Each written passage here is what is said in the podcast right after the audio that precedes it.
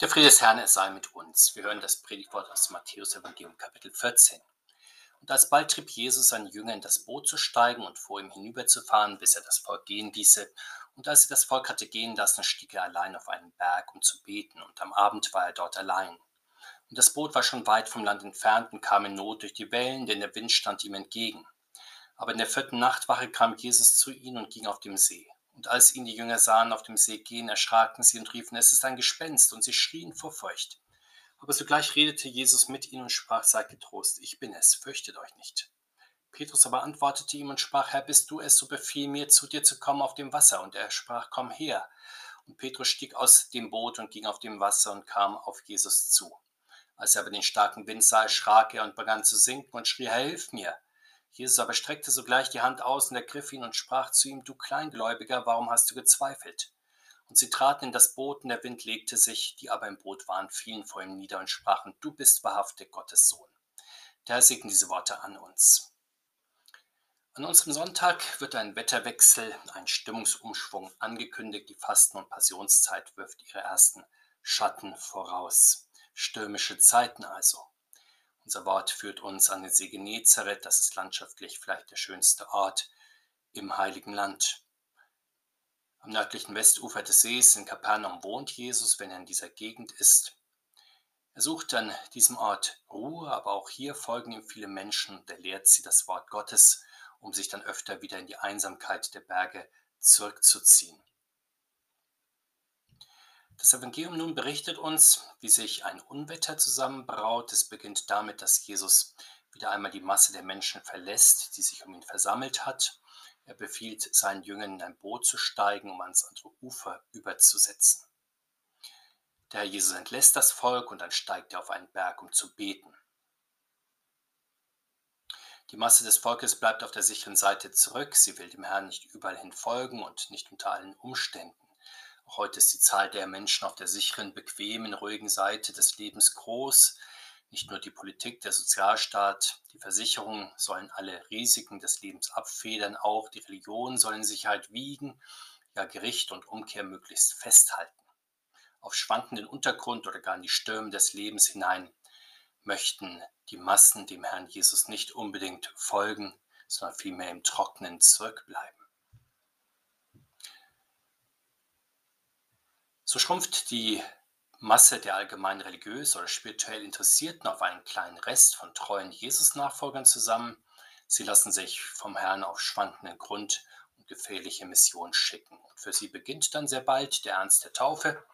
Sie merken schnell, dass das überflutet werden und untergehen mit Jesus Christus Wirklichkeit ist nicht nur eine theologische Worthülse oder Fantasie. Wenn der Herr Jesus Design mit einem Auftrag alleine losschickt, dann kommt es öfter zu Verwicklungen, dann bewahrheitet sich, dass sie ohne ihn nichts tun können, ohne ihn nur Blätter im Wind sind.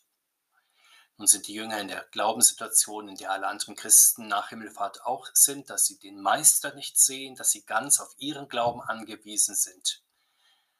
Und so treibt das kleine Boot mit den Jüngern einsam und alleine auf dem großen See es trübt sich alles ein, Sturmwolken verhängen den Himmel. Die Jünger kämpfen darum, dass sie im Sturm über Wasser bleiben. Der Auftrag, an das andere Ufer zu kommen, ist vergessen und geht es nur noch darum, das nackte Leben zu retten. Wir fahren hier, wie es um die Kirche bestellt ist, wenn der Herr nicht bei ihr ist, sie ist verloren wie ein einsames Schifflein auf dem weiten Meer der Zeit. So treiben auch wir Christen heute wie eine Nussschale durch das Meer der Zeit. Vom linken Ufer aus schauen diejenigen bisweilen mitleidig auf uns, die mit ihrem Leben, mit ihren Anschauungen und Werten zufrieden sind. Vom rechten Ufer aus rufen uns vielleicht diejenigen zu, die in der Sicherheit ihrer kleinen Welt darauf warten, dass die Kirche der Getauften zu ihnen gesegelt kommt. Zu ihnen sollte sie segeln, allerdings nicht unbedingt auch mit ihnen. Wir nun sitzen im Kirchenschiff und fahren mit, trotz der Leute am rechten und linken Ufer. Vielleicht stellen wir uns manches Mal auf eine gemütliche Bootspartie ein. Es ist jedenfalls gut, dass wir uns vom Herrn rufen und schicken lassen. Aber wie den Jüngern kann uns im Kirchenschiff dann bisweilen Hören und Sehen vergehen. Es wäre natürlich schön, wenn man als Passagier im Kirchenboot die normalen Sorgen nicht hätte, sozusagen als Belohnung dafür, dass man sich mit dem Herrn auf den Weg gemacht hat. Doch auch und gerade als Kirchenpassagier gerät man dann in manches Unwetter. Wir alle kennen die Stürme des Lebens, die über die Christen kommen. Raue See, Angst, Todesgefahr. Christen nehmen auch Anteil an Risiken, Krisen, Kämpfen und Todesnöten dieser vergehenden Welt. Denken wir auch noch etwas weiter an die stürmischen Ereignisse im Privatleben von Menschen, Krankheiten, Unfälle, berufliche und familiäre Schwierigkeiten. Hinzu kommt das Durcheinander, das die Sünde im Leben jedes einzelnen Menschen anrichtet, durch Neid, Ärger, Zorn, Streit, Bosheit, Habgier. Hinzu kommen auch die Stürme, die, in die unser Leben durch die großen gesellschaftlichen, geschichtlichen Ereignisse immer wieder gerät. Davon können etwa die Generationen erzählen, deren Leben durch den Zweiten Weltkrieg durch Flucht und Vertreibung auf den Kopf gestellt worden ist, oder alle Menschen, deren berufliches, familiäres, gesellschaftliches Leben in der gegenwärtigen Corona-Krise in Unordnung geraten ist und die aus ihrer Krisenangst nicht zum Trost des Glaubens finden, ja vielleicht sogar durch die Panik der anderen noch tiefer in Angst und Hoffnungslosigkeit versinken. Denken wir schließlich auch noch an die besonderen Turbulenzen, in die das Kirchenschiff in unserer Zeit des Unglaubens geraten ist, an den dramatischen Schwund von Substanz in der kirchlichen Verkündigung, im Glauben und Leben der Gemeinden und der Christen. Denken wir weiter an den Verfall tragender christlicher Werte, der sich zum Beispiel äußert an der Auflösung des Schutzes des menschlichen Lebens von der Empfängnis der Ehe bis zum, zu verschiedenen Varianten des assistierten, der assistierten Selbsttötung. Was sollen die Christen angesichts der vielfältigen Stürme des Lebens tun? Beim ersten Sturm auf dem See rufen die Jünger zu Jesus um Hilfe, beim zweiten Sturm kämpfen sie die ganze Nacht um ihr Leben, sie rudern stundenlang dem Sturm entgegen bis in die frühen Morgenstunden hinein. Der Jesus hat die Seinen und ihre Not nicht aus den Augen verloren, von seinem Berg aus hat er alles beobachtet, damit ist sein Gebet beendet. Die Hilferufe zwingen ihn zurück zu den Menschen, die ohne ihn nicht sein und nichts zu Wege bringen können so geht er ihnen auf dem Wasser entgegen. Und welch ein schreiender Gegensatz ist das doch. Er schwebt in aller Seelenruhe über den See, als wäre es ein glatter Spiegel und seine Jünger kämpfen mit den Wogen, die sich über ihn auftürmen. Doch wo die Not am größten ist, da ist Gott am nächsten. Das ist kein unpersönlicher Automatismus, wie es mancher erbauliche Spruch meint. Wenn du denkst, es geht nicht mehr, kommt von irgendwo ein Lichtlein her. Vielmehr eilt der Herr Jesus uns in der Not sehr persönlich entgegen. Weg hast du aller Wegen, an Mitteln fehlt's dir nicht, dein Tun ist lauter Segen, dein Gang ist lauter Licht. So sehen die Jünger also den Herrn lichtvoll und herrlich zu ihnen kommen. Doch als sie ihn nun sehen, meinen sie zunächst, er sei ein Gespenst. Sicherlich nicht aus Aberglauben heraus, das sollten wir ihnen nicht unterstellen, vielmehr stecken sie in einem wahren Albtraum. Daher können sie Traum und Wirklichkeit nicht auseinanderhalten, es wird ihnen zweifelhaft, was wahr und falsch ist. Vater Morgana oder Wahrheit überlegen sie, im letzten Überlebenskampf wird diese bisweilen ersehnte Rettung oft als ein Trugbild abgewehrt. Immer wieder werden sogar die Apostel in dieser Weise durch ihre Sinne getäuscht, etwa auch als Jesus vor ihren Augen verklärt wird und sie angesichts seiner Herrlichkeit vor Schrecken zu Boden fallen oder als der auferstandene Herr in ihre Mitte tritt und sie ihn für einen Geist halten. Doch Jesus besiegt ihre Angst, wenige ruhige Worte setzt er den Schreien der Jünger entgegen. Er sagt, seid getrost, ich bin's, fürchtet euch nicht, so wie Eltern ihre schreienden Kinder aus dem Albtraum aufwecken und sie beruhigen, ist schon gut, ich bin doch da. Die Jünger sind zunächst fassungslos, sie sind sozusagen im Standbild eingefroren, sie wissen nicht, ob sie nun weiter gegen den Sturm ankämpfen oder dem Herrn glauben sollen.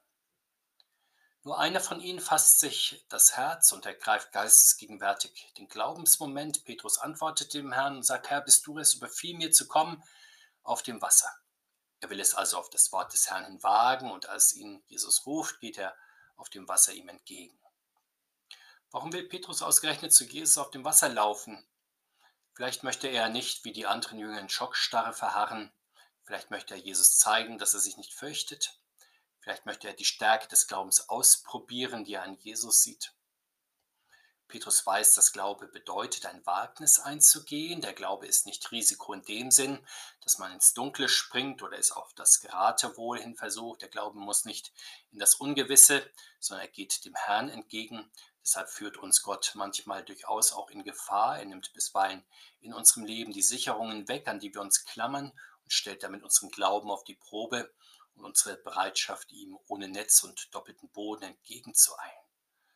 Und das ist durchaus auch machbar, solange Petrus den Herrn vor seinen Augen sieht und seine Worte im Ohr hat, löst er sich relativ, löst er sich vom relativ sicheren Boot, gibt den letzten Halt auf und solange er Jesus vor Augen hat, behält er auch festen Boden unter den Füßen. Doch sein Glaubenseifer trägt dann nur ein Stück weit, der Gegenwind ist zu stark, der eigene Glaube zu klein. Petrus verliert den Herrn aus dem Blick, sieht den starken Wind und die Wellen unter seinen Füßen und geht dann unter. Er ruft noch rechtzeitig zum Herrn um Hilfe und der Herr reicht ihm die rettende Hand und zieht ihn wieder an die Oberfläche. Aber er rügt auch seinen kleinen Glauben und seinen Zweifel. An Petrus sehen wir, wie es um unsere eigenen geistlichen Kräfte bestellt ist, selbst beim besten Willen, selbst bei der höchsten Motivation und Anstrengung sind sie zu schwach, um in den Stürmen des Lebens zu bestehen. Wenn die Welt uns um die Ohren fliegt, wenn der Grund, auf dem wir stehen, schwankt und nicht mehr trägt, dann mögen wir noch unter Aufbietung aller Kräfte eine kurze Weile standhalten, doch dann erleiden wir unweigerlich Schiffbruch und gehen unter. Aber wenn wir den Herrn um Rettung bitten, wieder auf ihn sehen und hören, gewinnen wir durch seine Kraft erneut Oberwasser. Das Gebet, das Hören und gläubige Sehen auf den Herrn und sein Wort gibt uns immer wieder neuen Halt. Das zieht aus den Strudeln des Lebens. Der Herr ist dann verlässlich für uns da. Allerdings nicht unbedingt so, wie wir es uns im kindlichen Glauben vorstellen, dass er ritterlich helfend einspringt, wenn wir mit unserem Latein am Ende sind und dann großmütig die Mängel beseitigt, die sich in unserem Leben finden. Vielmehr will der Herr ja unserem Glauben auf die Sprünge helfen, wenn er unter zu viel Zuversicht, unter Selbstüberschätzung und unangemessenem Optimismus zu Bruch gegangen ist. Deshalb muss in verschiedenen Lebenssituationen erst einmal unser eigenes Denken, Reden und Tun zunichte werden und untergehen, damit wir bereit sind, vom Herrn Jesus unverdient und umsonst Vergebung, Gerechtigkeit und Leben zu empfangen, die durch unsere Einbildung am Boden zerstört sind.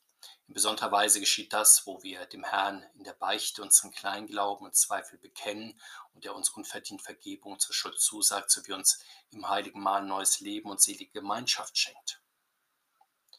So kann Petrus also in der Hand des Herrn zurück zum Boot gehen und einsteigen, kann sehen, wie sich Wind und Wellen legen. An der Hand von Jesus ist der Glaube nicht nur eine Mutprobe, ein Pfeifen im Wald, sondern tragfähige Zuversicht und feste Gewissheit, du bist wahrhaftig Gottes Sohn. Das verstehen Petrus und die anderen, als der Sturm sich legt. Sie fallen dann vor dem Herrn nieder, beten ihn an und bekennen ihn als vollmächtigen Sohn Gottes. Von der ersten zur zweiten Sturmstillung findet ein Fortschritt der Glaubenserkenntnis statt. Die Jünger wundern sich diesmal nicht nur, dass Jesus Wind und Wellen gehorsam sind. Diesmal wissen und bekennen sie sich zum Sohn Gottes, der Herr auch über die Natur gewalten ist. Wir halten es wie Sie, in unserem Gottesdienst geben wir Gott die Ehre, die ihm als Retter unseres Lebens gebührt und bekennen ihn persönlich als Sohn Gottes und Retter. Was erfahren wir aus dieser Begebenheit nun über das Wachsen unseres Glaubens und des Glaubens der Kirche? Wie wird das Herz fest, der Schritt sicher, das Bekenntnis rein? Das geschieht durch den Mund und die Hand von Jesus, wenn er in die Stürme unseres Lebens tritt, uns anspricht und zu uns sagt, sei getrost, fürchte dich nicht, ich bin's. Wenn er uns von der Angst wegruft und sagt, komm mit mir, folge mir auf dem Weg des Glaubens. Aber was bedeutet es, an seiner Hand zu gehen, wenn der Glaube klein wird und der Zweifel hochsteigt? Das erste Mal hat Jesus bei unserer Taufe seine Hand nach uns ausgestreckt und uns aus der Tiefe gezogen. Seitdem hat er das immer dann getan, wenn wir ihn in den Nöten unseres Lebens um Hilfe gebeten haben. Da hat er seine Hand nach uns ausgestreckt und uns zu sich gezogen, uns an seinem Tisch mit seinem Leib und Blut gespeist zur Vergebung der Sünden und zum ewigen Leben.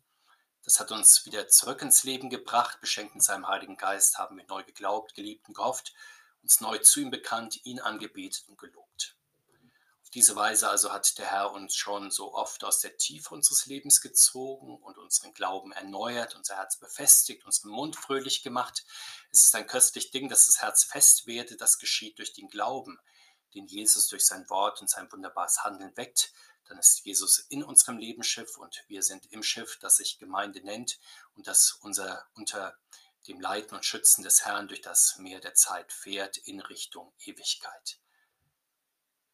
Jesus Christus bewahre uns in seinem Frieden heute und alle Tage und in Ewigkeit. Amen.